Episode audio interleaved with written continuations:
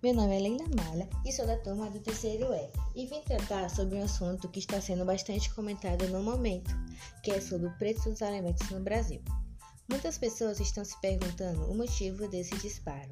Será que foi pelo lançamento da nota de 200 reais ou foi por conta da pandemia?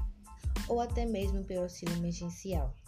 Bom, o valor do feijão preto subiu quase 30%, a carne bovina 38% e o arroz 19,3%. Mas por que isso aconteceu?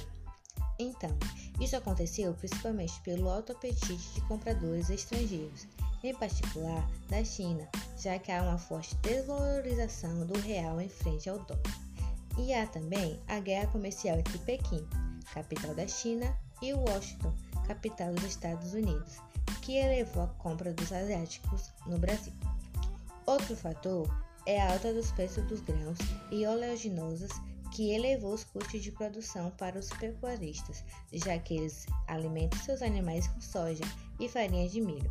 Assim, quanto maior for o custo da produção, maior será o valor da venda. Ah, mas não podemos esquecer da pandemia e do auxílio emergencial de 600 reais. O vice-presidente Hamilton Mourão atribuiu o preço dos alimentos ao aumento do consumo interno, já que na pandemia muitas pessoas ficaram em casa e, com a ajuda do auxílio emergencial, impulsionou a compra e na demanda de alimentos. Segundo André Braz, coordenador do Índice de Preços ao Consumidor da Fundação Getúlio Vargas do Instituto Brasileiro de Economia, o desemprego e a queda na renda frearam o consumo, e isso pressiona menos a inflação. A taxa básica de juros da economia, Selic, está com seu menor patamar da história, com atualmente 2,25%.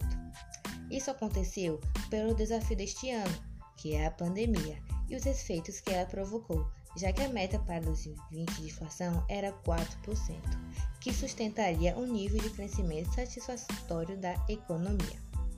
Mas mesmo que a inflação fosse zero, para as famílias de menor renda seria um desafio, já que muitas tiveram uma grande redução na sua renda.